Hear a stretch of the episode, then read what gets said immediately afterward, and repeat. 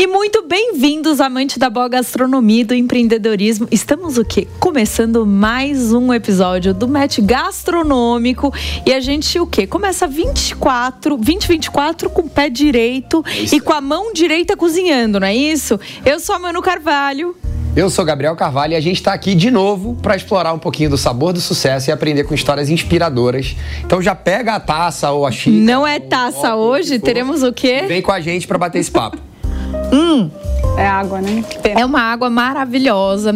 e hoje a convidada é uma empreendedora que iniciou os seus estudos em arquitetura, mas depois abraçou a sua verdadeira paixão, que, é, que são as, os doces, a confeitaria. E eu estou com ela, minha amiga de anos. É isso aí, Manu. Bom, ela já é chefe, é uma mente brilhante por trás da Le Petit Fleur, né? Enfim, patisserie que já é sucesso, já trabalha com eventos corporativos, com casamentos, com um monte de coisa, né? Então, bem-vinda, Roberta Zogby. Vamos bater um papo bom hoje. A gente está super animado para ouvir um pouquinho da história. Ó, oh, mas antes de começar esse bate-papo, além da gente começar nos doces, não deixe de seguir a gente no Instagram, arroba match.gastronômico e também é isso aí, se inscreve no nosso canal do YouTube, vai assistir os vídeos. Tem um monte de vídeo legal também do ano passado, não deixe de assistir. Tem o nosso, a nossa premiação também do Campeões do Met Gastronômico. Quem ainda não sabe quem são os ganhadores, vai lá dar uma olhadinha, porque tem muito restaurante bacana. E vem com a gente aí nas redes, pessoal. Rô, qual que é a sua, a sua rede social? É Petit Flair Patisserie. E a sua pessoal, você é uma pessoa mais tímida, né, Rô? Você não ah, abre para todo mundo. Chato. Quase não tem foto também. Foto de paisagem, algumas fotos antigas das amigas. Boa, é igual a minha esposa. Ela não posta nada, ela só dá uma bisoiada na vida Olha, dos outros. Eu coloco mais. Eu falo, você tem Instagram só pra fuxicar a vida alheia, porque pra usar mesmo pra postar, você não faz nada. Ó, oh, Instagram é mais pra ficar procurando referência, eu vou falar, velho. Eu, eu, também, mas eu, eu, eu, comecei a usar Instagram há uns anos, há, há, muitos anos atrás, pensando nisso, sabia? Acho que é a melhor forma de encontrar referência. É, nossa, não, e de você ver tudo do mundo, é né? Tudo. Ó, antes da gente é, começar esse programa, eu queria entender um pouquinho. É, a Rô é minha amiga desde os 15 anos de idade. A gente enfim, fazia colégios meio parecidos. E aí você foi da arquitetura e falou: não, vou sair, vou cursar gastronomia e vou fazer doce. Como é que foi isso? Na verdade, foi obviamente tudo bem sem querer. Tinha acho que uns 18, é, 18 19 anos. Eu, eu sempre quis ser arquiteta desde pequena, ou fazer engenharia civil, sempre amei obra. É, e planta, enfim, fazer essa parte estrutural. E na verdade, um dia eu tava. Faltava um mês pro vestibular e eu queria fazer Mackenzie de qualquer jeito, porque era mais voltado para a parte é, civil. E. E aí um dia eu encontrei uma amiga minha, a Carol, que eu tenho que agradecer ela até hoje, no shopping. Ela tava fazendo ADM, e aí ela, no primeiro semestre, ela largou a ADM. Ela falou assim: ah, eu larguei a ADM, não quero fazer gastronomia. Aí eu falei, nossa, eu amo cozinhar, eu amo gastronomia e tal. Ela falou, você não quer fazer comigo? Eu falei, ah, tá bom, vai, vou chegar em casa, vou me inscrever no vestibular. Vamos ver o que vai acontecer. E eu achei. Qual que era? Era em Morumbi. Uhum. Ela ia fazer na Embi, tinha Senac na época, a Embi tinha acabado de começar o. Tinha. Ela tinha um campus só que era no centro. Sim. Tinha acabado de inaugurar um campus em, na Vila Olímpia, que era do lado da minha casa. E naquela época a gastronomia não era nada igual é hoje, assim, mudou muito. Isso foi em 2008. E eu falei, tá bom, vou prestar as duas. Não sei se eu vou passar no Mackenzie, porque eu nem fiz cursinho, eu acabei de sair do colégio, acabado de me formar. Eu já tava na, na minha cabeça que eu ia fazer seis meses de cursinho. E aí falei, eu vou prestar as duas, daí vamos ver o que vai acontecer. Ver o que dá. Entrei nas duas. Eu falei, bom, vou cursar as duas. E aí cursava uma de manhã e uma tarde. Ah. E gastronomia são dois anos, então eu fiquei dois anos assim. Aí eu falei, ah, depois que eu me formar em gastronomia, eu penso o que eu faço. Aí eu também sempre quis muito morar fora. Eu queria ter feito arquitetura fora do Brasil. No meu último ano do colégio, eu fiz um curso fora de, de arquitetura. É, mas aí, enfim, ia ser super complexo, porque as leis são todas muito diferentes. Acabei fazendo aqui, eu falei, não, então eu quero morar fora, vou fazer um curso de gastronomia fora. Aí, quando eu me formei, no meio do ano, eu tranquei a arquitetura. Falei, vou trancar seis meses, vou para fora. Vou... E aí foi quando você foi para Itália? Foi quando eu fui para Itália. Eu paguei todos os meus pecados lá. Depois eu fui para a França, onde eu aprendi muito. Você pagou mais seus pecados na Itália do que na França? Porque na Itália eu trabalhei em um hotel muito puxado, uhum. muito puxado, e na, na França eu fiz só curso. Porque eu tenho, eu tenho um pouco da impressão, né, que, que os franceses são bem mais bravos que os. franceses é bem é, né? Exato. Mas é porque na França eu fui fazer só curso, eu não trabalhei, então não tá. essa base de comparação. Mas eu fui para Itália, fiquei três meses trabalhando em um relais chateau, que era tinha um restaurante das estrelas Michelin lá. Nossa. É, foi uma mega experiência. Depois eu fui para França, fiz um curso de três meses também de confeitaria, que foi onde eu aprendi tudo. Mas nesse técnica. período hum, na Itália, você já trabalhou na área de confeitaria ou Trabalhei. foi em outra área? Trabalhei na parte quente, de salgado e um pouco na confeitaria. Tá, foi aí que você colocou o pezinho nesse universo de. Foi onde eu coloquei minha, foi onde eu coloquei o pé nesse universo pela primeira vez, assim, de uma forma mais profissional. É, antes de eu ir morar fora, eu cozinhava salgado muito melhor do que os doces. Tudo que eu fazia de doce estava errado em casa. Sério? Tudo, assim, porque, era desesperador. Porque doce, ele tá muito mais relacionado a meio No ponto, né? Química, uma técnica. E a, a, as é... quantidades exatas. É um negócio que não dá muito para você ir no achismo. No salgado, você, você se vai, no achismo. Você né? vai. E aí, e no doce não, tem muita técnica. É, então, às vezes eu pegava, sei lá, uma receita de uma mousse para fazer, falava, bate chantilly em ponto mole. O que, que é ponto mole? Para mim, eu batia lá um pouquinho, estava em ponto mole, mas na verdade estava líquido ainda. Aí depois você vai aprender o que, que é um ponto mole de um chantilly. Então, fazia a mousse, colocava no freezer, eu tirava, ela derretia, ficava líquida. E aí na França eu aprendi tudo isso.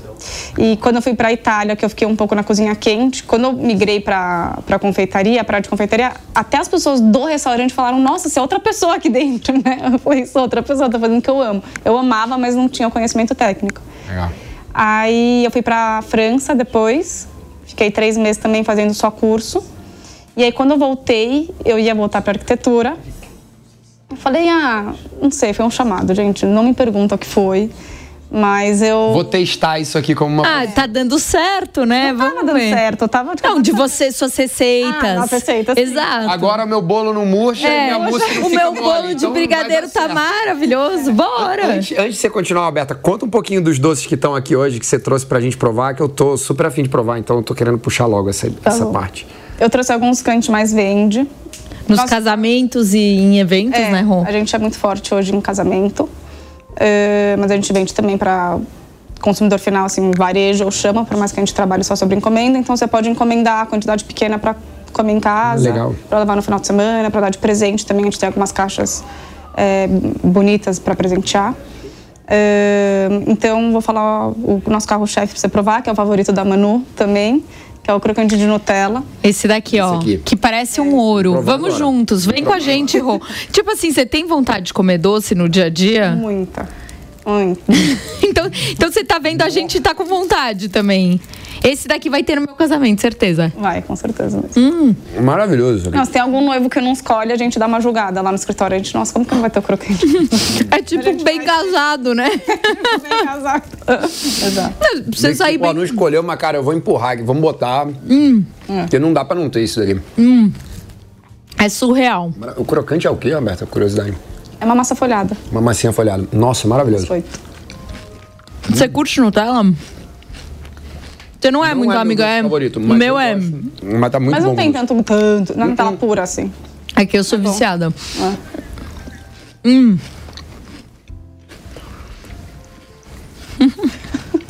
e aí você voltou pro Brasil e falou: vou abrir meu aí negócio Brasil, na área de doce. É, eu tinha feito um estágio no Decoque para me formar em gastronomia, que era obrigatório. E daí a, a dona do Decoque soube que eu tinha ido para fora. Ela estava abrindo um restaurante que era uma confeitaria com um restaurante confeitaria francesa. Ela falou: ah, você não quer trabalhar lá? Qual restaurante? Curiosidade. Santo Honoré. Tá. Já até fechou. Já não existe mais. Legal. E aí eu falei: ah, tá bom. Aí eu fui, fiquei seis meses e aí acabei decidindo empreender. Também foi super sem querer. Um dia, assim que eu voltei da França, eu amava fazer eclair e bombinha. Uhum. Minha família sempre amou comer. Era, era uma sobremesa que eu gostava muito. Que tinha a crista, é, Cristalo, né? Uhum. Na época era super famosa. E aí um dia tava chovendo, eu tava com meu namorado no carro, tinha uma cristala do lado da minha casa, e eu falei, ah, vamos passar lá para comprar umas bombinhas? Vamos. Aí ele parou o carro, desci correndo, e eu era super tímida. Muito mais do que hoje. E aí eu entrei e não era mais a Cristalo, tinha fechado e tinha aberto uma outra doceria no lugar. E eu falei, ah, nossa, não é mais a Cristalo aqui? A atendente estava Ela tava lá do outro lado do balcão, ela falou assim, não, a gente fechou, é da mesma dona, mas agora hum, os produtos não são nossos, é tudo terceirizado, a gente compra e revende. Eu falei, ai, que legal, eu faço umas coisas em casa. Não fazia nada. Ela, ai, o que você faz? Eu falei, ai, eu faço bombinha. Ela falou, nossa, a gente tá precisando de um fornecedor novo de bombinha. Mentira. Era Deus. Era Deus. Aí ela falou, você não quer trazer umas amostras? Eu falei, tá bom, eu trago umas amostras amanhã. Voltou pra casa e foi Voltei pra casa, entrei no Word, fiz um clip art com meu nome, meu telefone, um, peguei um símbolo, sabe, do, do clip art que tem no, no Word. Fui no Iguatemi, imprimi uns cartões de visita. Que legal. Fiz um... Tinha 20 anos. Ou seja, você foi forçada a empreender, é. no susto. É, não foi planejado. Cheguei em casa, fiz as bombinhas, liguei pra dona, ela falou, traz amanhã umas amostras. Eu falei, tá. Aí eu levei as amostras, ela falou, tá bom, pode começar a fornecer amanhã. E eu trabalhava no restaurante. E qu quanto que foi o pedido? Assim, de quantas bombas? Não, eu era fixo, eu virei fixa de lá. Uhum. Vendia, sei lá, vendia bombinhas todo dia, tinha que deixar lá para abastecer a loja que eles tinham. E quantas você fazia? sobremesas novas. Ai, não lembro, mas era pouquinho. Uhum. Era pouquinho. Mas toda vez que eu também queria desenvolver uma sobremesa nova, eu falava, ah, tem uma sobremesa nova, quer por aí na vitrine? Ela, ah, tá bom, traz aqui pra eu experimentar e colocava. Tão legal é que você começou o seu negócio com a expertise de outra pessoa para você ir testando também aquilo que você conseguia. Porque você fazer e você vender são duas coisas completamente diferentes, né? Sim. né? Nessa época eu vendia nesse café. É, e trabalhava também no restaurante. Então eu me organizei. O seu trabalho no restaurante era confeiteira ou. Era confeiteira. Confeiteira, tá bom. Era confeiteira. E foi sua paixão, então, pelo jeito. Você entrou nisso e falou, não saio é, mais, é o que eu mais gosto de fazer. Meio que uma coisa puxando a outra, a arquitetura foi ficando para trás, assim, todo, toda, todo semestre eu pensava, ah, não, vou voltar para arquitetura. Acabei não voltando, eu falei, ah, então vou fazer um MBA. Fiz na INSPER de administração, já logo em seguida. E, e aí depois de seis meses eu acabei decidindo empreender, porque eu já estava fornecendo algumas coisinhas já para esse café. Eu fazia algumas coisas em casa, ovo de Páscoa eu tinha feito também assim que eu voltei da, da França para uns amigos, todo mundo tinha gostado. Aí eu falei, ah, Isso vou... foi ali perto de 2008, né? Quando você voltou. Foi 2011. Eu fui em 2011. é. Tá. Eu fiz faculdade, eu saí da escola em 2008, me formei em 2010 tá bom. gastronomia. Em 2011 você voltou para o Brasil e aí foi onde você começou a entrar nesse, nesse universo. Sim. E aí você escolheu Petit Fleur. Uhum. Né? Me, me, explica um pouco do conceito. A hora que você falou, não vai ser Roberta Zogby, vai uhum. ser Petit Fleur. Por quê? Eu nunca quis colocar meu nome na marca na verdade, também. E naquela época eu queria, a ideia inicial era nas caixas para colocar os doces ou os bombons que eu ia fazer, eu queria decorar com aquelas flores de açúcar, sabe? Que vai em bolo de casamento, que é uhum. bem típico. Uhum. É, então eu ia usar. Eu não queria fazer bolo de casamento no, no começo, eu acho que eu fiz um só para um casal de amigos. É, mas eu queria usar as flores para remeter um pouco da ideia do casamento, como eu queria fazer os docinhos, e usar como uma parte da embalagem da estética. Mas no fim eu nunca fiz isso e o nome ficou. então a gente vai, eu fui me adaptando também para entender o público que eu ia atender. Eu queria ter uma linha de sobremesas também no começo. Para naquela época eu acho que tinha menos confeitarias ainda, então para as pessoas encomendarem eu que no conforto de casa, assim, para receber e levar no final de semana, de semana, no Natal, Dia das Mães, Dia dos Pais. A época sem iFood. Total sem iFood, não tinha nada disso. Não tinha nem Instagram. Naquela... Mas hoje você está nessas plataformas, não? Tá. Eu entrei no iFood na pandemia. Tá e como os eventos caíram, falei, ah, preciso dar trabalho para as meninas, vou entrar no iFood também para testar. Acho que como muitos restaurantes fizeram, né? Acho que a grande parte dos restaurantes que não estava no delivery estavam, entrou foram, no delivery nessa foram época. forçados a entrar. E é. também acabou sendo uma época que eu coloquei mais produtos no meu portfólio também, que aguentavam viagem, eram mais baratas, né? Coisas pro dia a dia. Legal. E aí hoje você tem quase 40 pessoas dentro da sua equipe, né? Cresceu bastante. Cresceu bastante. Como é que você é, faz essa gestão? Que estratégia você adota? Inclusive, a gente fez um curso juntos sobre gestão, então acho que seria legal você trazer o que você aprendeu nesse curso. Sacanagem essa pergunta. Normalmente é a parte mais complicada da vida de um empreendedor, né? Uma das mais. de pessoa. É. é. a pergunta de milhões, mano. É. é. é. Resposta de milhões você não vai ter também, porque assim. acho que não tem. Não tem resposta certa. É. é. todo dia é um aprendizado. Já errei muito, né, com gestão de pessoas. Mas você aprende muito também como que você tem que liderar as pessoas, como você tem que convencer as pessoas que é uma boa ideia trabalhar daquela forma. Isso é muito difícil. E por que é muito importante fazer um produto de boa qualidade? Isso eu falo muito para as meninas no escritório, principalmente na cozinha, que é o nosso coração da empresa. É, então eu sempre tentei passar uma cultura muito forte na cozinha de assim, não tá bom, a gente não manda pro cliente, a gente faz de novo. Se não der para reformular a receita, a gente come, a gente distribui, a gente faz alguma coisa entre a gente, a gente doa, mas a gente não manda pro cliente. É, e eu sempre, no começo, eu e esse, e esse E esse conceito de você descartar não é normal, né? Porque você preza muito a qualidade. E aí, quando você vê, né? Ah, dá, mas o dá não rola. É, mas assim, a gente tem muito pouco descarte. Mas muito pouco. Assim, eu falo isso para as meninas, mas a gente ah, às vezes é o, é o, processo inicial de uma receita, às vezes você está fazendo uma calda de água com açúcar, que você não colocou as nozes dentro, por exemplo, para fazer um doce de nozes, que é a parte mais cara dos insumos. Eu falo, gente, jogar água e açúcar fora é um desperdício, mas eu prefiro isso do que pôr as nozes depois de jogar tudo fora de novo. Sim, lógico. Então eu tento, tento deixar isso um pouco Porque consciente. Eu, eu fico pensando, Roberta, no universo de doce, você tem quase que uma linha de produção, porque você deve fazer é, milhares de doces de uma vez, né? Você vai fazer um uhum. casamento, um evento, puta como é que você mantém o padrão de qualidade? É, é, vira quase uma indústria, né? Você deve ter uma amostragem, também. controle de qualidade, processos quase que industriais de gestão, né? Imagino. É, eu estou tentando implementar isso agora, cada vez mais, com a demanda que cresceu bastante nos últimos anos. Hoje a gente faz mais ou menos 40 mil doces por semana. A gente faz bastante coisa já e a gente está mandando para o Brasil inteiro. Então. E para mandar para o Brasil inteiro e você manter a mesma qualidade, como é que você faz? A gente. É, embalagem, muito importante. Então a gente mandava de uma forma, tinha uma outra vez que os doces chegavam um pouco virados, nada muito grave. A gente foi, adaptou.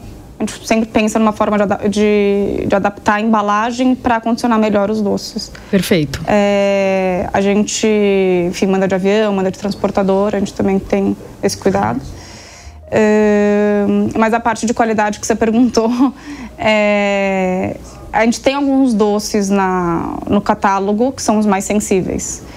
Então, toda semana eu entro na cozinha como um deles. É basicamente isso. E aí, as meninas que são responsáveis por eles, eu como, e se não tá bom, faço elas experimentarem. Ou seja, Mas quer também... trabalhar com doce, não dá para manter a dieta tão dia, não. Todo mundo tem que treinar o dobro.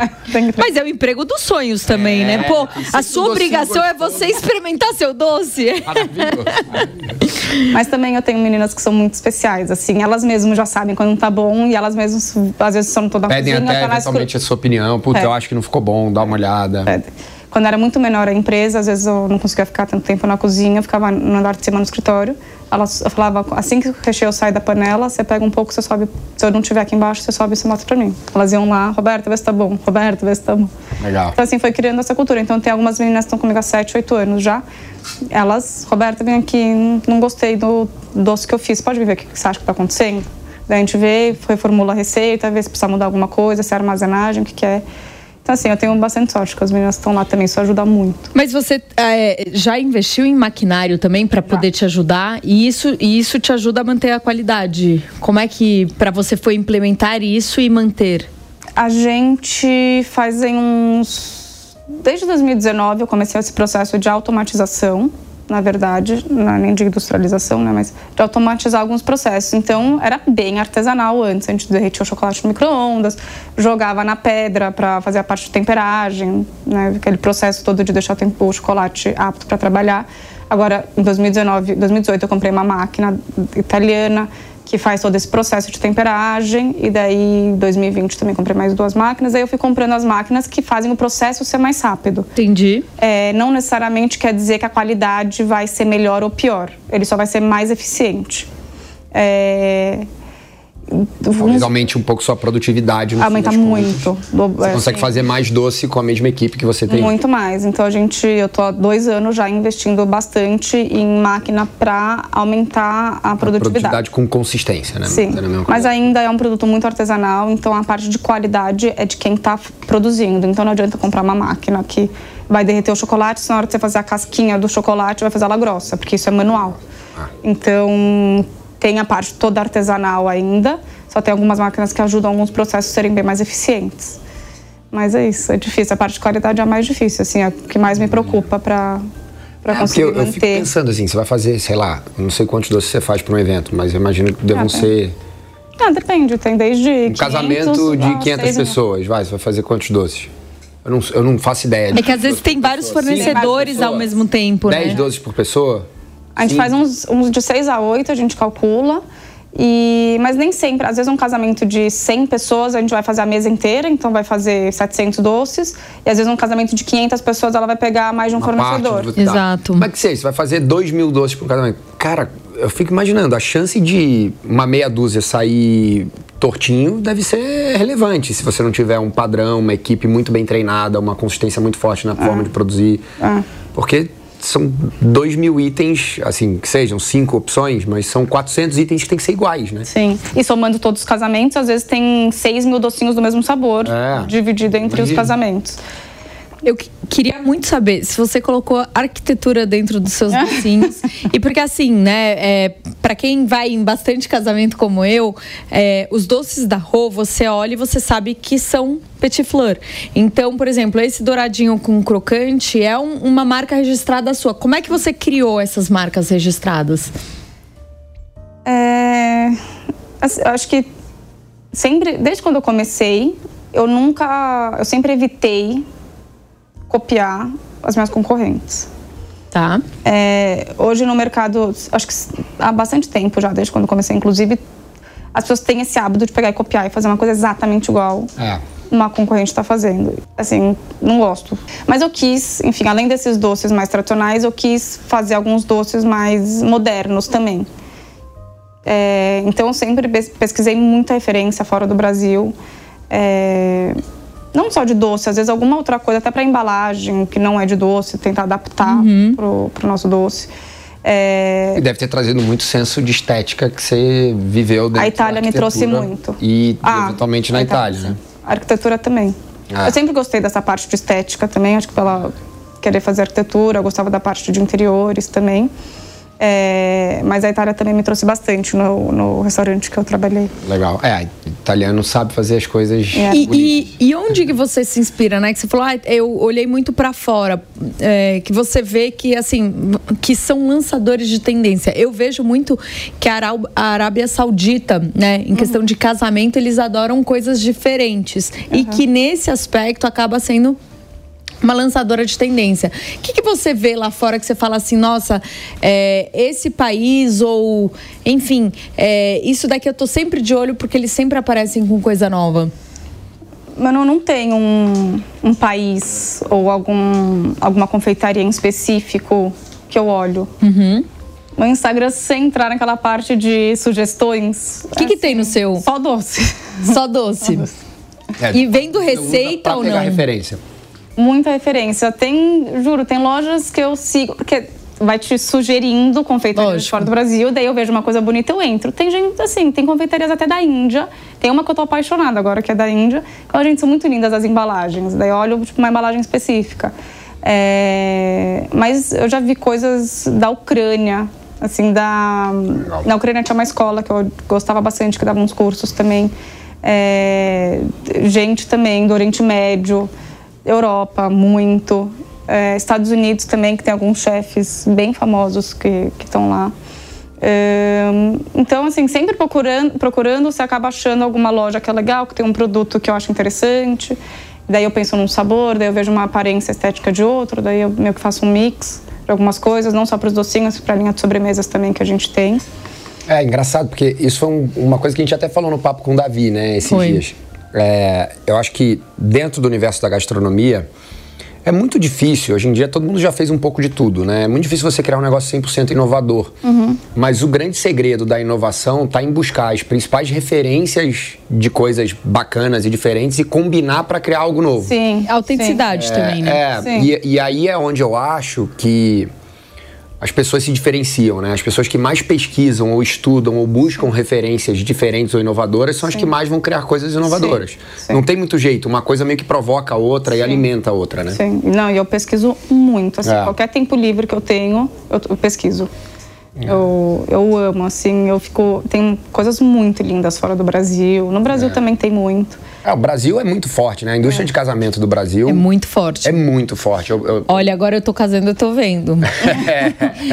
é forte. Brasil- Não, e eu, e eu, eu trabalhei é, nos Estados Unidos e trabalhei na Europa, eu fui a alguns casamentos de amigos e É tal. muito diferente, né? Cara, tinha 50 pessoas, era um mega Mas você sabe que estavam me contando, não sei se essa informação é verdade, mas eu tenho uma amiga que mora na Espanha, ela estava me contando que na Espanha você tem que pagar para ir no casamento de alguém que você conhece. É. Ao invés de você dar o presente, lugares, é. você dá o dinheiro, tipo, comprando o seu, ingresso. seu ingresso.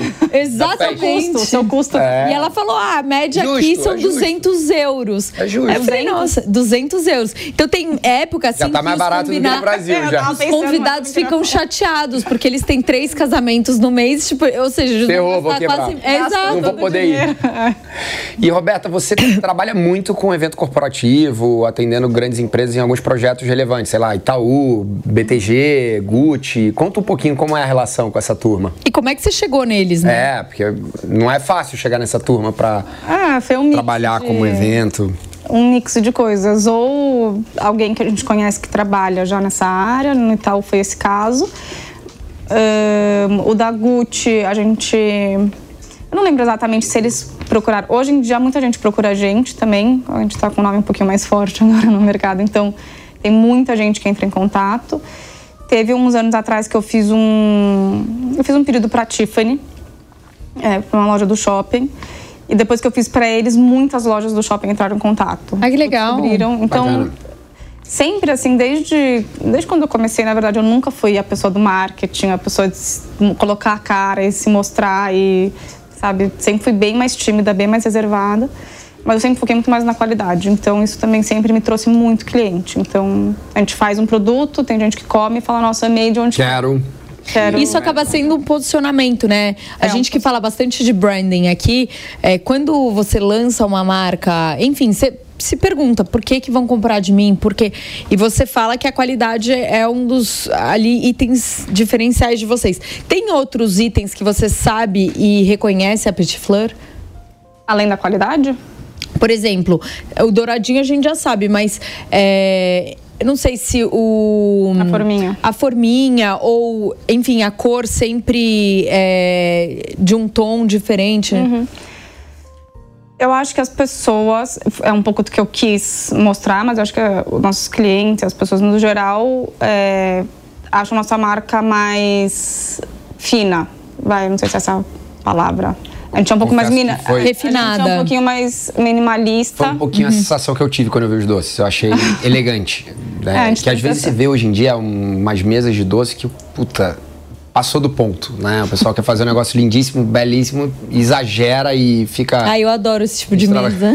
Juro. eu acho bonito. Já fica dica Eu do gosto da mais mesas. Eu gosto do mix and match. Eu não sei se eu vou ter dinheiro pra isso, mas adoraria. Nada, a Roberta vai te ajudar, ela vai fazer uma parceria. Eu vou ficar cortando É, as fazer ideias. Vai, Rô, tô confiando em você.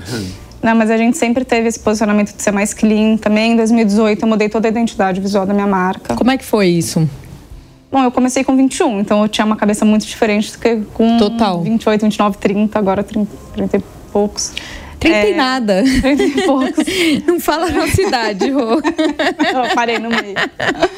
É, então, em 2017, 2018, 2017, eu falei, nossa, eu não aguento mais. Não tem nada a ver comigo mais a marca, o logotipo. A gente contratou uma agência, boutique, é, e a gente refez toda a identidade. Mudamos o site, mudamos tudo, e agora, em, em janeiro do ano passado, a gente mudou o site de novo. Então, Você acha que essas mudanças de branding te trazem novos clientes ou é muito mais sobre como você quer se posicionar e se sentir com a marca? ah, eu acho que sim, porque, por exemplo, o nosso site anterior, ele não era tão bom.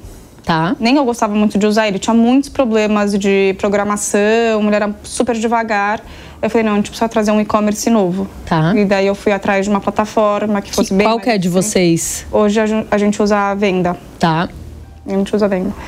É, a gente usava WordPress antes, mas eu também sou bem crica e chata com alguns detalhes, então eu queria que os programadores fizessem um site exatamente da forma que eu quisesse. Então, é, algumas coisas de programação acho que fizeram o site ficar um pouco mais devagar.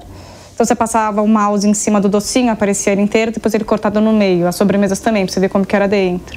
Tinha Isso é legal. mínima. É, eu queria implementar algumas coisas legais assim, mas que a- naquela época acabou fazendo o site ficar mais devagar, a gente acabou migrando. Então isso trouxe uma experiência muito melhor para o nosso cliente. Tá. Então, consequentemente, É, além de automatizar alguns processos também, porque muita gente que não acha o, o e-commerce tão bom vai para o WhatsApp, isso dá mais trabalho. Então, eu ia, interno. inclusive, te fazer essa pergunta. É, e-commerce, WhatsApp, iFood e direto, como é que é a porcentagem mais ou menos de venda, assim? Número um é o WhatsApp, é surreal. Tá. Surreal, assim. Você usa alguma plataforma de automação para resposta no WhatsApp? Ou... A gente usa. A gente também. Agora com inteligência artificial. É, surreal. Ajudou muito. É. Desde 2019, 2020, que eu falei no meio da pandemia, é, não só a cozinha, o escritório também está num processo de investir bastante em tecnologia. Então a gente é, integrou todas as nossas plataformas. É, o iFood é integrado com o nosso sistema. Em 2018 eu desenvolvi um sistema do zero com os programadores para o escritório é, para conseguir atender exatamente a demanda que eu precisava do time comercial e de produção. Eu procurei alguns sistemas na época, eu não achei nenhum que eu gostasse. Eu fiz uma loucura, contratei uns desenvolvedores, mas deu super certo. Bom, já passo contato, porque seu... é a maior dificuldade. Nem, nem esses... Desculpa, seu gente, mas eu não passo contato. Eu fiz o próprio sistema. Eu não, não passo contato, porque esses são muito especiais mesmo, assim. É... Então a gente desenvolveu e a gente começou a investir em tech e começou a automatizar tudo. Então, nosso sistema, que foi o principal, integrou com o iFood, que também foi a integração mais fácil. Por exemplo, tá no seu sistema que não tem mais aquele doce, já diretamente o iFood não oferece mais. O iFood hoje a gente coloca uma, a gente a gente barra no iFood já, daí ele nem passa para o sistema. Uh, mas todas as vendas que são feitas por lá sobem para o sistema. Você já consegue baixar a venda, já emite nota fiscal? Já, já faz, já faz tudo.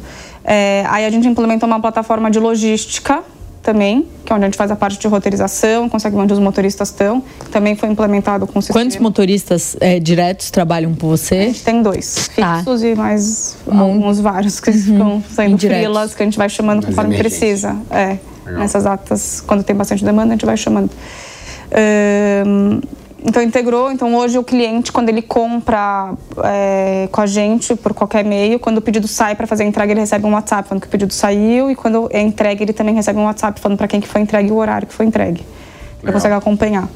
É, e daí a gente implementou também o bot, que foi sua pergunta inicial de atendimento. É, boa parte do atendimento você filtra ali, né? O próprio é. robô já conversa, já fala, já responde. É, já a gente dúvida. tinha, assim, antes, quando não existia bot, a gente tinha vários celulares na empresa, os atendentes tinham que atender. A gente tinha um telefone só. Ficar ali conversando. De WhatsApp para os clientes, então se tinha 200 pessoas no WhatsApp, a gente tinha que ficar revezando no celular quem que ia atender.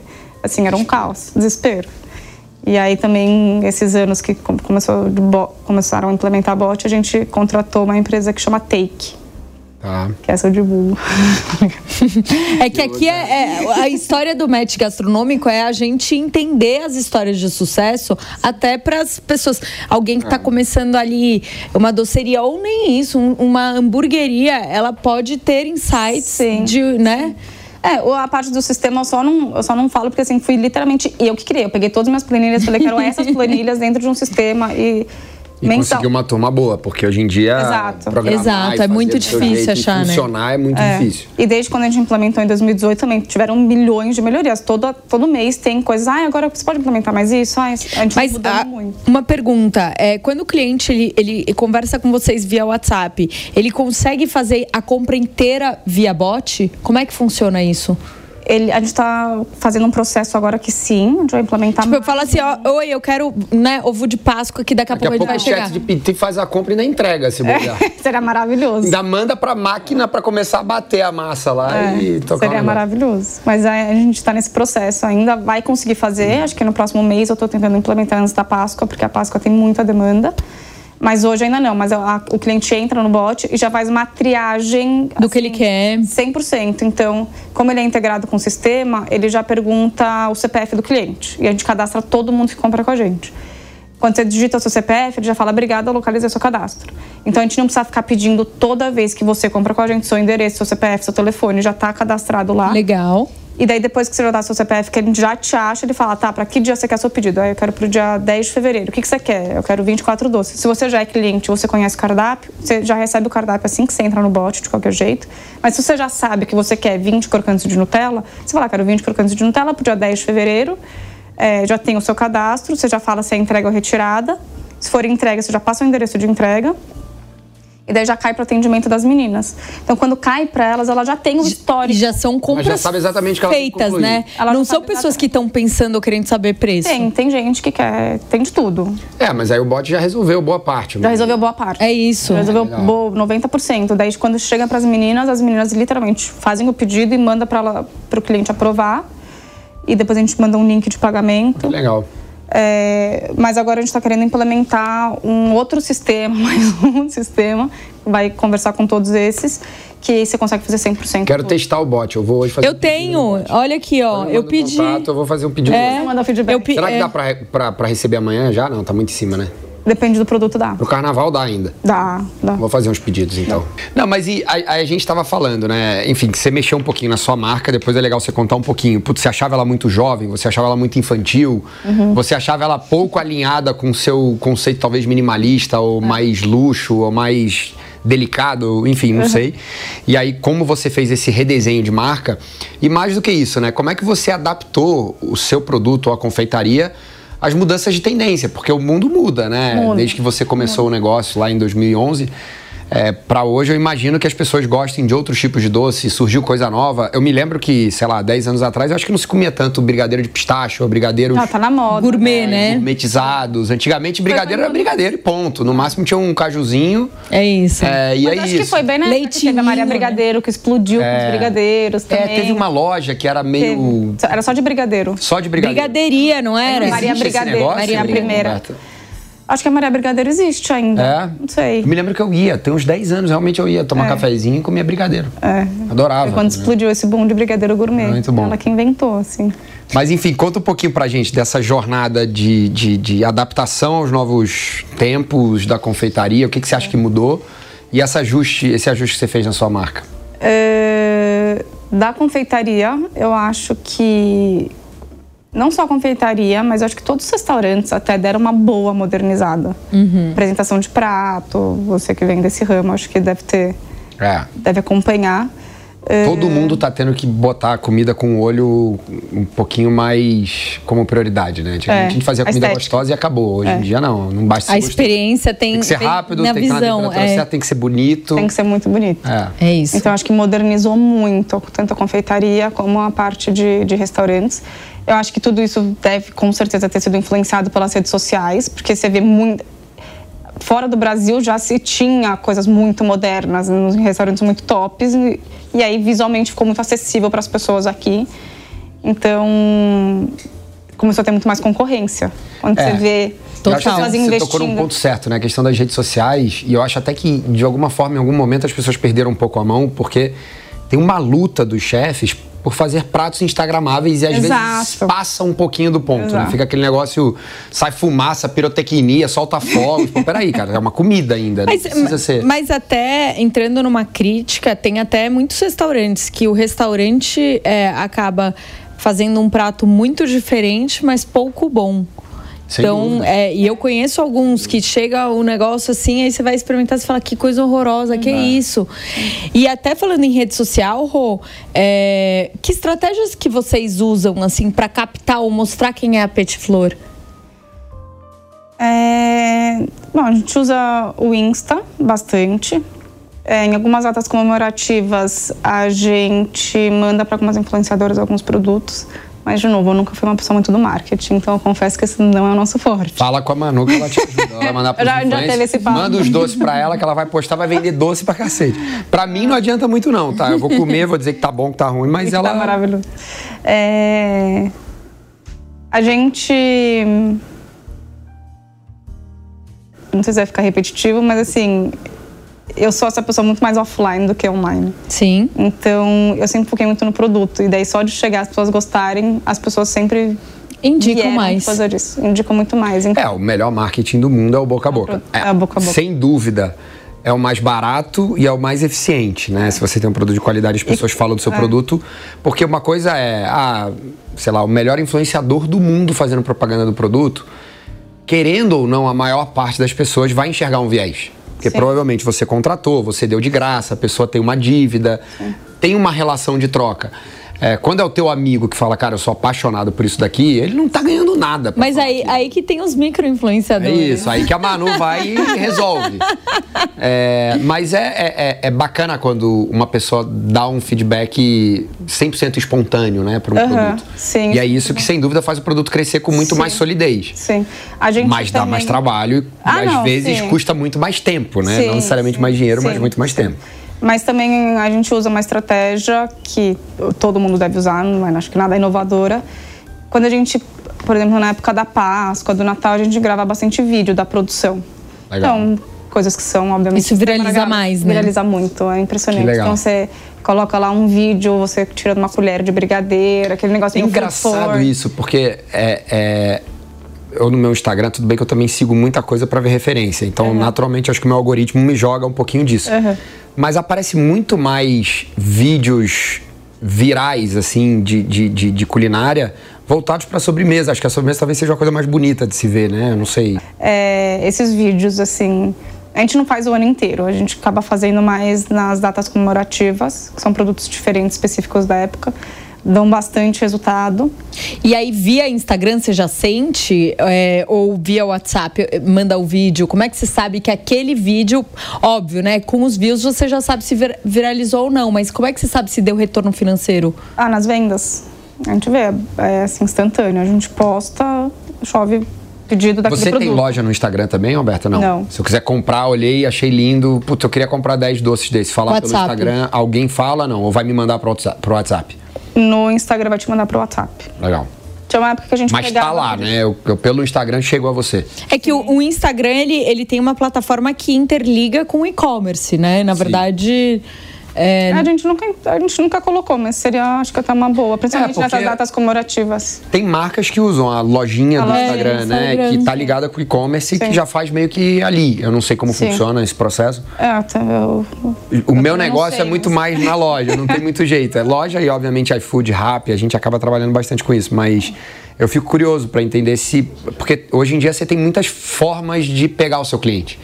Como você faz vídeos virais, eu, deve ter um Instagram forte, ah. enfim é, consegue ter muito tráfego ali e eventualmente você conseguir usar esse tráfego também para fazer a venda ali direta, facilitada. É, facilitaria. Mas posso dizer algo que trabalho com algumas marcas, né? O que a gente vê, se uma marca faz tráfego pago, né, em cima de um vídeo, ela sempre vai colocar o link do WhatsApp. Por quê? Porque ela acaba não perdendo o cliente, às vezes por ele estar tá numa lojinha. Especialmente quando é comida, é, o cliente ele quer algumas informações a mais do que roupa, sapato, que ele é, já imagina que ele vai comprar. Então eu ainda acredito que para comida é um pouco mais difícil disso. Isso, isso é uma coisa que eu ia perguntar também, Alberta, porque quando eu olho doce, né? E, e eu, eu, pelo menos no nosso papo aqui, eu estou entendendo, muito da sua venda é uma coisa muito customizada. Você faz uma caixinha específica, às vezes uhum. eu quero uhum. três desse, cinco daquele, dez daquele. Uhum. E você acaba trabalhando um pouco isso.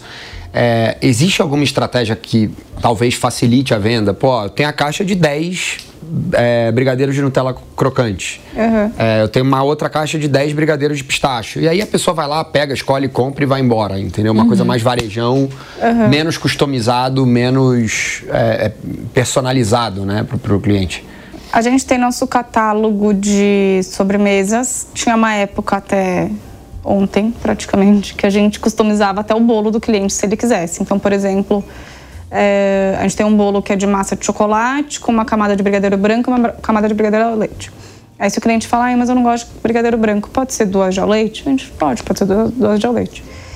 E até literalmente essa semana, semana passada, quando a gente voltou de recesso, é, a gente fazia. E aí eu falei para as meninas que a gente não vai mais fazer porque a demanda aumentou muito e isso impacta diretamente lá embaixo na produção. Perfeito. Então, a gente começou a estabelecer alguns processos para tirar um pouco esse tipo de customização, porque assim, hoje é você que quer o ao leite, amanhã é o outro que quer Não. tudo amargo, o outro é outro que quer doce, doce de, de, leite. leite.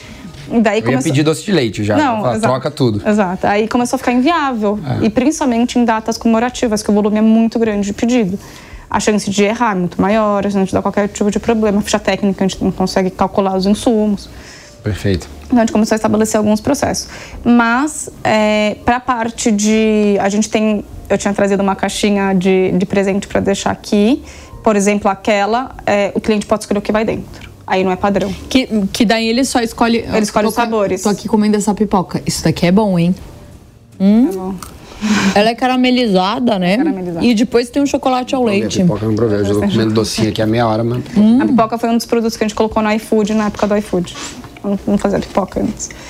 É, então, a, as caixas são personalizadas. Isso a gente consegue personalizar. E para o corporativo que você tinha perguntado, é, a gente personaliza com a identidade visual do cliente. Então, do Itaú, quando a gente fechou com eles o projeto. Tudo laranjinha. É tudo cinza com o logo laranja. cinza meio esverdeado, é meio é cinza, né, o logo uhum. deles com laranja. O da Gucci é um papel especificamente da Gucci, o chocolate tem a logomarca deles. Então a gente Legal. acaba personalizando na embalagem hoje mais do que o produto, por conta de escala. Perfeito.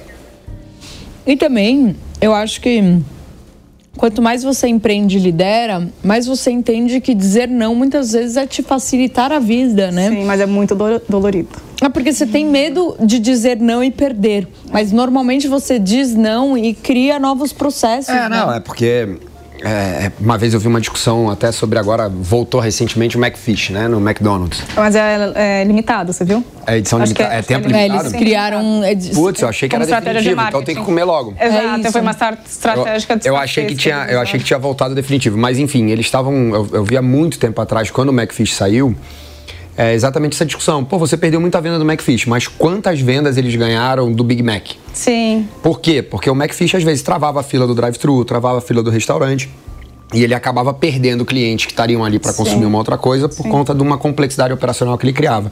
Num produto que eventualmente não vendia tanto assim. É, então é um pouco isso, né? Você tem que abrir mão de alguma coisa para ter outra. Tem mão. Muito... E às vezes até facilita para o cliente. Por isso também dá muita opção. O cliente fica em dúvida, demora mais para comprar, demora mais para fazer o pedido. Às vezes fala, ah, então depois eu volto, vou pensar. E às vezes você fala, não, é isso. Daí ele fala, ah, então tá, então vou levar aquilo, sabe? Tipo, quero levar esse, esse, esse. Então quanto menos opção você também der, às vezes é mais prático para o cliente. Sem dúvida. Eu tinha muito medo de levar um não também, mas uhum. hoje em dia dói. Mas eu falo, não. E às vezes eu falo até para as meninas do escritório, nem me pergunta, porque eu sou coração mole. Então, assim. Então, mas, oh, Rô, é, e é difícil, né? Porque hoje você é sócia unitária. Uhum. É só você. Então, as decisões partem muito do que você acha, obviamente, com a sua equipe, uhum. mas a decisão final é sua. Então, em momentos assim que você tem o medo de dizer não, como é que é que você lidou e falou, não, vamos, vamos seguir assim, é isso? Vamos seguir assim? acho que é isso que eu estava acabando de, de, falar agora. Às vezes eu chego para as meninas e falo, gente, é o seguinte, a gente vai estabelecer agora que a gente não é mais personalizar os bolos, porque está dando muito problema na cozinha, acontece de ter muito erro de pedido, é muito estressante, acontece isso, isso, isso. A gente está implementando um processo lá embaixo, que é, por exemplo, refazer todas as fichas técnicas para passar para o sistema. Então, eu percebi que a gente tem muitos SKUs hoje. Cada produto novo, que, porque a gente personaliza, a gente tem que cadastrar no nosso sistema para poder aparecer na produção. Então a gente começou a falar com uma lista gigante, mais de mil SKUs, assim, uma bagunça. E aí eu falo para elas, se algum cliente já não me chama, não me pergunta, porque eu vou falar que sim, eu não sei falar não. Eu sou muito mole. Então me então, esconde. Me esconde, não me chama, eu sou muito mole. É, então a gente vai fazer isso. E assim, obviamente tem as exceções, as exceções, é. o cliente compra muito, alguma coisa. Daí pontualmente a gente vê como vai resolver esse. Mas a gente não deixou, eu falo assim, não vamos mais deixar em aberto, sabe? Sim. São decisões difíceis e são duras. Mas é, é, uma coisa engraçada, assim, na minha época de faculdade ainda, a gente estudava um pouco de, de teoria, é, economia comportamental e etc. Uhum. Enfim, e a gente estudava um pouquinho a utilidade da escolha, né? Uhum. O quanto aquela escolha para você te dá prazer ou te faz bem. E, e, e, uma coisa que pouca gente presta atenção é quanto mais opções você tem numa decisão, na hora que você escolhe alguma coisa, mais coisas você mais tá dolorido mão. também é. Então acaba sendo uma escolha que te, te causa uma sensação, às vezes, pior Uhum. do que necessariamente quando você tem menos opções. Exato. Então as pessoas às vezes têm que tomar cuidado com isso. Um dos restaurantes que, que, que eu, enfim, sou sócio é, e sou fã do conceito, e eu acho que o, o Gerard e o David fazem isso com muita maestria. O David, que é o, o criador do conceito, trabalha isso muito bem é o Bottega Bernaca. São pouquíssimos pratos, o cardápio é uma página. Você não muda. E, cara, é isso. Você escolher o Cacio Pepe não dói tanto, porque você não tá abrindo Exato. mão de 10, sei lá, 15 massas diferentes. Não, quando eu vou num restaurante que tem muita opção, me dá até ataque cardíaco. É. Mas é igual... Pô, eu quero quatro eu pratos, eu quero zebra. E até quando você tá num... Eu falo muito sobre isso, né? Quando você tá num supermercado e tem 10 marcas iguais que oferecem a mesma, mesma coisa. coisa. Você olha e você fala assim, Uniduni, eu não é. sei o que, que eu quero. E aí aquilo, é, muitas vezes te gera uma angústia tão grande que você acaba não escolhendo. A utilidade da escolha fica é. menor, não tem Mas eu acho que isso é, é muito também de timing e de momento de empresa. Então, quando você está crescendo, você faz tudo tudo que o cliente quer, você vende sua alma. Você fala que era o bolo assim, você faz o bolo assim. Você é lógico. Tem um produto que não tem no... Você precisa. Quando você, você tem tudo. mil clientes, você já vai, pô, Exato. 10 mil, pô. Exato. Aí você eu começa tenho... a se dar o luxo você de... começa a Esse falar, é, o meu, é a minha identidade. Essa é a minha identidade, eu vou fazer isso, vai doer. Mas, mas também eu vou seguir. Vou é. seguir, porque senão Senão, aqui dentro não vai ter processo, não vai ter regra, não vai ter clareza para quem trabalha aqui. Tem alguém que então... fala uma frase, né? Quer saber o segredo do, do, do fracasso é tentar agradar todo mundo. É isso. É. Eu acho que no Você empreendedorismo sabe... é isso. A gente tem que abrir mão de uma base boa de cliente algumas... para conseguir agradar quem é a sua base. É, às vezes, às vezes nem vai abrir tanto mão porque os clientes vão se adaptando também. Exato. Eles vão ficando mal acostumados. Então tem clientes que falam, ah, mas eu sempre troquei. Tá, mas agora, agora a gente implementou, a gente não troca mais, para poder atender melhor todo mundo. E, e, e 1% vai sair, tá tudo certo. Você sabe que eu tenho, tinha um cliente, né, que é, na época da pandemia resolveu é, testar e fazer uma dark kitchen focada em saladas. E aí, qual foi o grande problema desse cliente? Porque como ele oferecia tudo, as pessoas ficavam na dúvida de como pedir a salada. Então, ele teve que deixar um aberto, entre aspas, para tudo, e ele teve que fazer sete escolhas de salada com nome, porque para o cliente para o cliente final, às vezes, entender o que ele quer e às vezes ele tirar uma coisa que ele não gostaria, mas ele ter algum caminho a seguir, sabe? Porque se você deixar muito aberto, é muito difícil. E fica confuso para o consumidor. Fica, fica confuso. Roberta, conta um pouquinho. O que, que você acha que são as habilidades que o empreendedor tem que ter para sobreviver nesse nosso mundo aí de empreendedorismo? Complexa a pergunta, pergunta do milhão. É, eu acho que muito estômago, assim, resiliência. É é, é muito difícil. Ah, vai ter altos, vai ter baixos. Total. Vão ter dias de muito trabalho. Assim, eu não sei como os outros empreendedores são, mas você não desliga a cabeça por nada. Assim, você está de férias, eu vou viajar uhum. semana que vem, eu tirei um dia para ir em loja de chocolate antes de todo mundo chegar para ir ver minhas coisas. É, eu, pelo menos, não desligo a cabeça nunca. Tá na França, não pode deixar de fazer uma, uma pesquisinha, né? Sempre tem que aproveitar. tem que aproveitar a viagem. É... Eu acho que é isso. É bem, às vezes, solitário, assim, tá? Como, como gestor. Pelo menos é. eu, como, como eu não tenho sócio. Então, tem que ter, acho que, esse, esse estômago para saber que as pessoas não vão concordar com você no escritório que liderar é muito difícil, né? Liderar é muito difícil, e é não é fácil. Você falou uma palavra é bem importante. As pessoas não, não têm noção quando elas buscam, putz, eu quero ser dono, eu quero ser o líder, não. eu quero chegar num cargo de liderança. É. Independente se é no seu negócio ou no negócio de alguém, quão solitário é a escalada na sua carreira, né? É, Quanto mais é. alto você tá, mais sozinho você é. tá, mais responsável Porque pelas suas decisões mais você é. responsável, é. menos as pessoas concordam com você, então você tem que saber que as pessoas não estão concordando com você, você mesmo assim tem que estar com coisas daqui até aqui, é. que é difícil. Um, e a decisão vai ser sua como líder, independente se você é dono, se você é, é. gestor. você chegou, acho que as pessoas chegam até lá por um motivo. Elas Total. se destacam por um motivo. Então, é, é, muito solitário pensar que é muito difícil você ter uma 100% da sua equipe comprada com você no mesmo pensamento. E você, provavelmente você não vai ter é nem metade. Impossível. É, é praticamente isso. impossível. E você não vai ter nem geralmente metade das pessoas, assim, que o desafio, o desafio, na verdade, é fazer os que não estão comprados trabalharem com a mesma energia, o mesmo ah, entusiasmo dos que estão, né? É. Acho que esse é o desafio de qualquer líder. Mas, no Exato. fundo, é impossível estar tá todo mundo Exato. 100% alinhado com você. E é, na verdade, o líder que, que eu acho que faz um negócio meio que, que dá a direção e a velocidade para as coisas. Então, é, isso eu sinto muito no escritório e também conversando com amigos que empreendem. Assim, quando a pessoa tá lá, quando o dono tá lá, as coisas obviamente vão numa direção, numa velocidade muito diferente de quando não tá lá. É. Não que não funcione, obviamente, se eu não tô aqui hoje, as coisas estão funcionando no escritório. É, mas eu ainda acredito muito na mentalidade que é muito importante o dono tá é, bastante tempo vendo o que está acontecendo com o negócio, né? Com certeza. Bacana. Ó, chegamos na parte que a gente mais gosta do programa, que a gente vai conhecer mais de Roberta Zogby. Então chegou a hora do nosso bate-pronto. Vou te fazer algumas perguntas, tá você me conta. Tá. Pedir delivery ou sair para comer? No almoço, com certeza, pedir delivery no escritório. Final de semana, sair para comer. Ah, sair pra comer é gostoso. É, muito. Eu adoro um deliveryzinho também. Eu também. À noite, quero descansar, quero Eu tô exausta. Casa, Nossa. Uma Pede, chega, come, é delícia. Mas sair pra comer é. tem o seu... Não, eu amo. Eu amo conhecer restaurante novo também. Legal. O que, que você não come de jeito nenhum, Roberta? Comi uma vez, descargou. Jura? Eu adoro. Nunca Nossa, comi. Maravilhoso. Eu, eu, sou, eu sou o ah, perfil ah, do match gastronômico que não come nada, é, ele é o perfil Manu, que come tudo. Então, por isso, eu preciso ter meus fãs que também não gostam de comer nada e ele vai ter os fãs dele que comem tudo. Doce ou salgado, Rô? Não, doce, né? Não posso falar salgado aqui. não vai dar o tiro no pé. Não pode. E aí, só vale nome de restaurantes agora, tá? Então vamos conhecer um pouquinho o que, que a Roberta costuma frequentar aqui em São Paulo. O que, que é o melhor japonês, na sua opinião? Eu não sei se muitas pessoas conhecem, mas eu tenho ido muito, que está sempre vazio, chama Watanabe. Conhece? Conheço muito, do Denis Watanabe, eu sou fanzaço dele. É? Ele veio do Nagayama, depois foi, foi Kitin. É. Nossa, eu não conheço casa, é. tá já, já escutei. É. Nossa. É maravilhoso, eu maravilhoso. O que, que você gosta lá. de pedir lá? É, eles têm um sushi de adoque empanado, muito bom, só fritura. Eu não sou muito do japonês, assim, de comer iguarias, essas coisas. Eu como só salmão e, e atum. É, mas esse sushi de adoque é muito bom.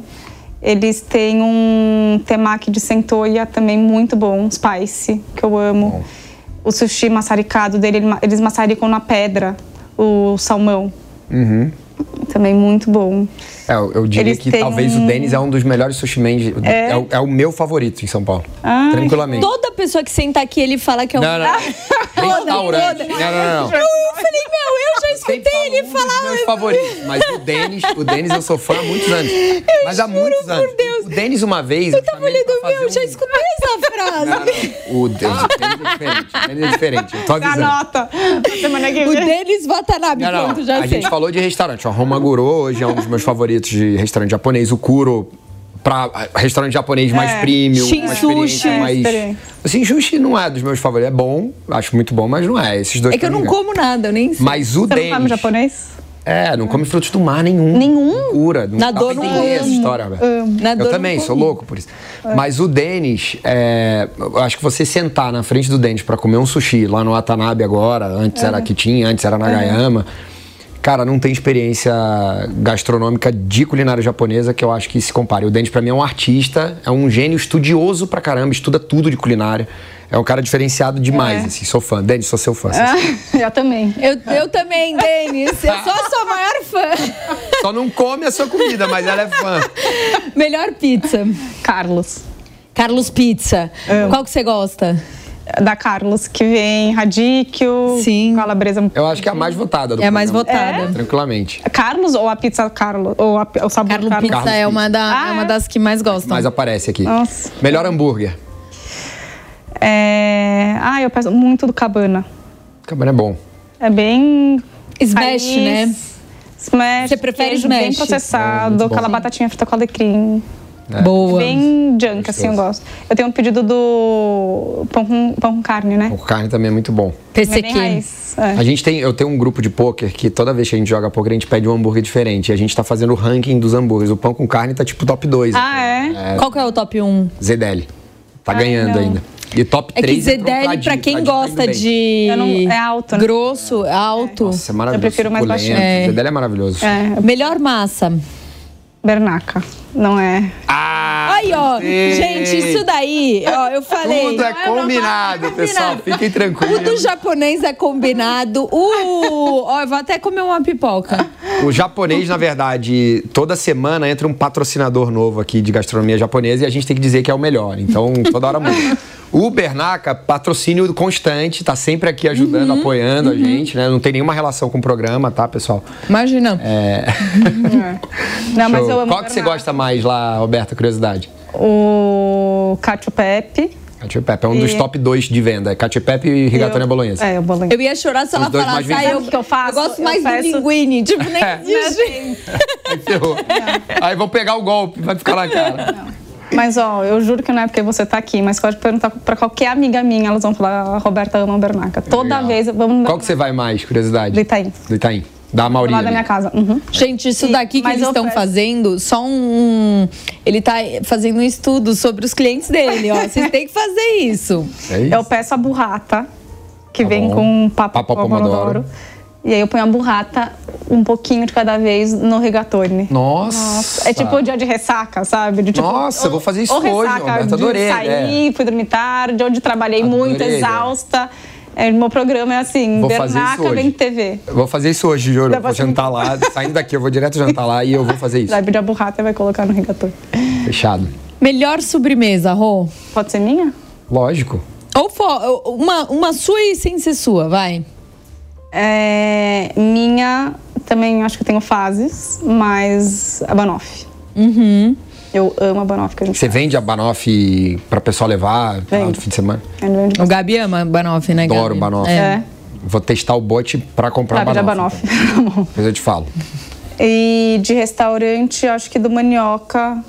É... Acho que todas as sobremesas do Manioca eu gosto muito. É um dos restaurantes que eu mais gosto também, de São Paulo. É, eu não conheço as sobremesas muito do Manioca. Tem ah, eles têm o ovo. Tem o ovo, sou, é gostoso. Sou, eu, eu, sou péssimo de pedir sobremesa em restaurante. Então, isso eu sou boa. É, eu também. Tá vendo? Tá vendo? A gente Eu como os frutos é... do mar, eu, eu fico fazendo propaganda do japonês, dizendo que eu amo eles. E eu posso falar da sobremesa. o Manioca eu não conheço, não conheço. Acho que eu nunca pedi uma sobremesa lá. Eles Só têm o bolo de chocolate, bem bom, tem bolo. esse do ovo, que é uma delícia também, é bem doce. Acho que eles têm um lá. Da cocada, né? Tem o bolo de lado de coco é. também. Legal. E por último, Roberta, sua comida favorita? Massa, com certeza. Massa. É, massa. Dá, aí você diria do Botega, assim. Putz, eu quero hoje o que eu mais amo na vida. Do Botega. É... Gente, do Ecoque também, gostava eu, Faz muito tempo que eu não vou. Eu gosto muito do Ecoque. Mas eu gosto muito. É, eu, eu acho que o Ecoque mudou favorito. muito. Era meu restaurante favorito. Quando eu me mudei para São Paulo há 13 anos atrás. Exato, foi na época que também eles é. estavam bombando. E eu amava, sabe o que? O coverdo do Ecoque. Mas eu acho que o pão agora não tá vindo do jeito que era, sabia? Fica o feedback do Ecoque ao vivo.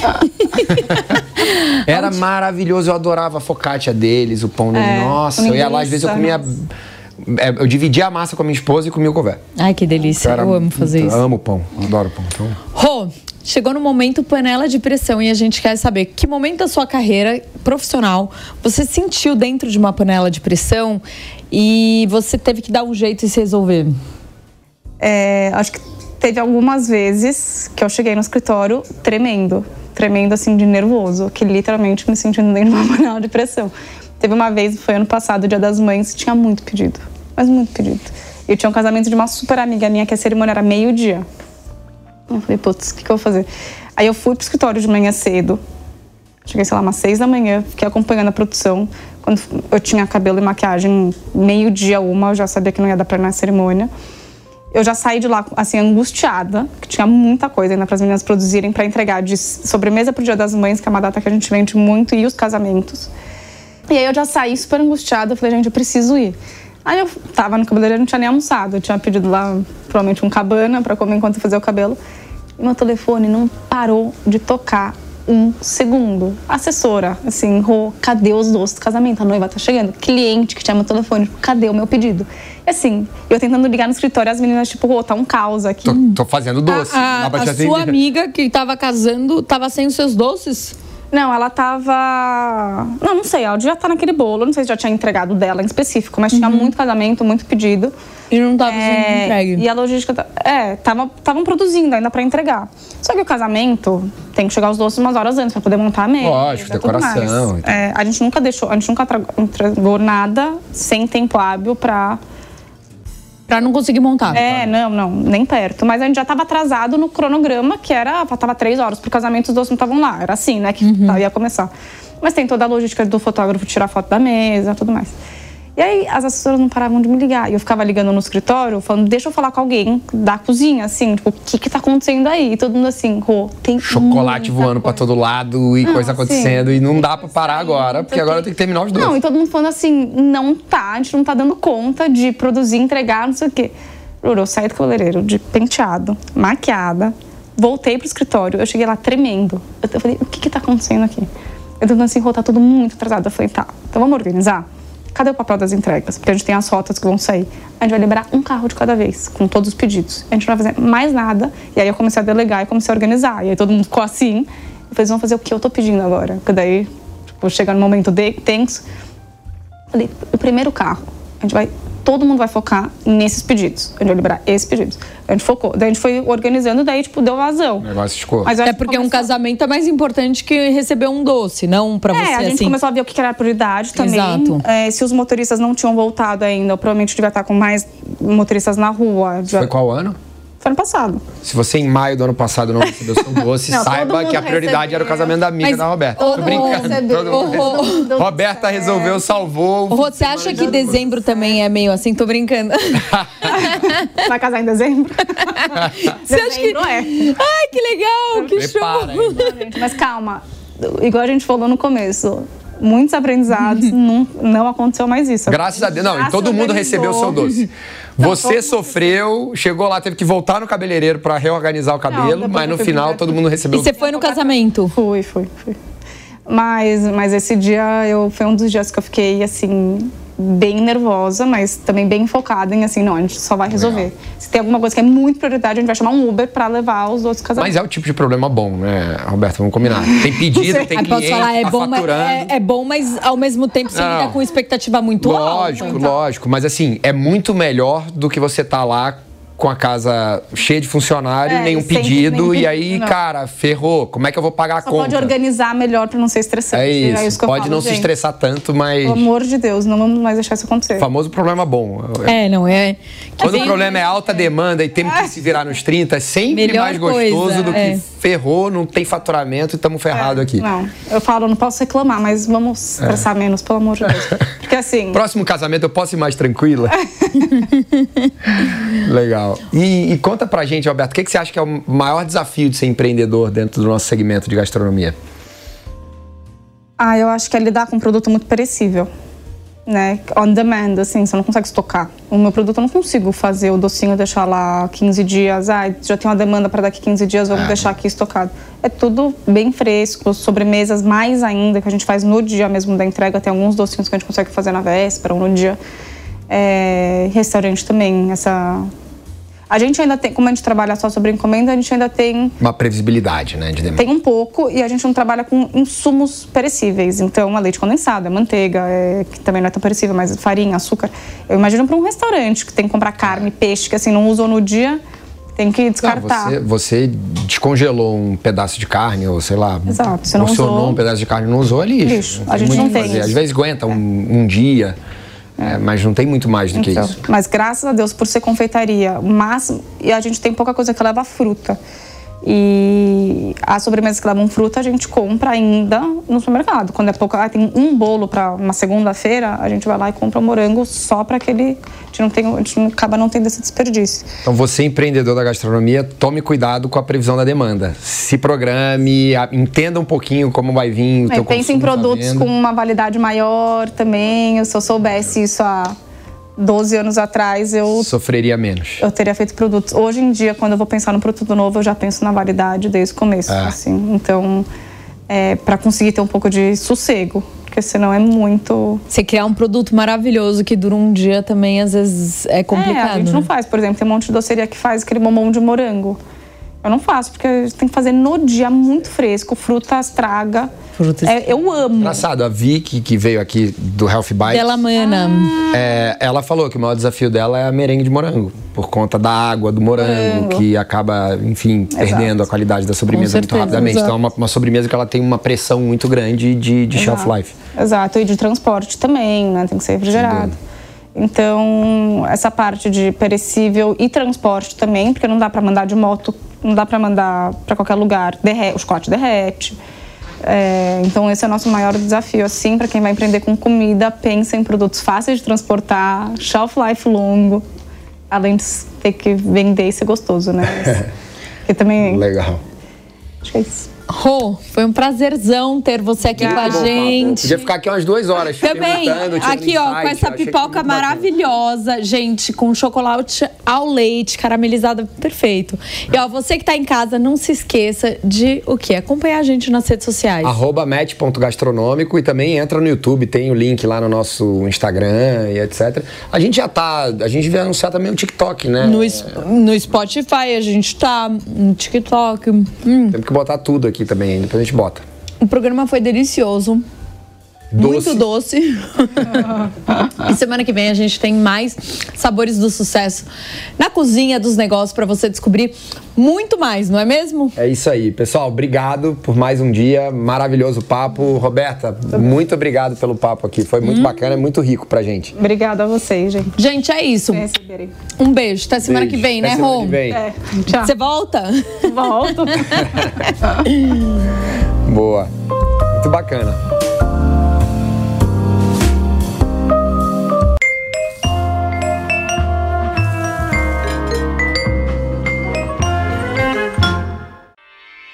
Realização Jovem Pan News.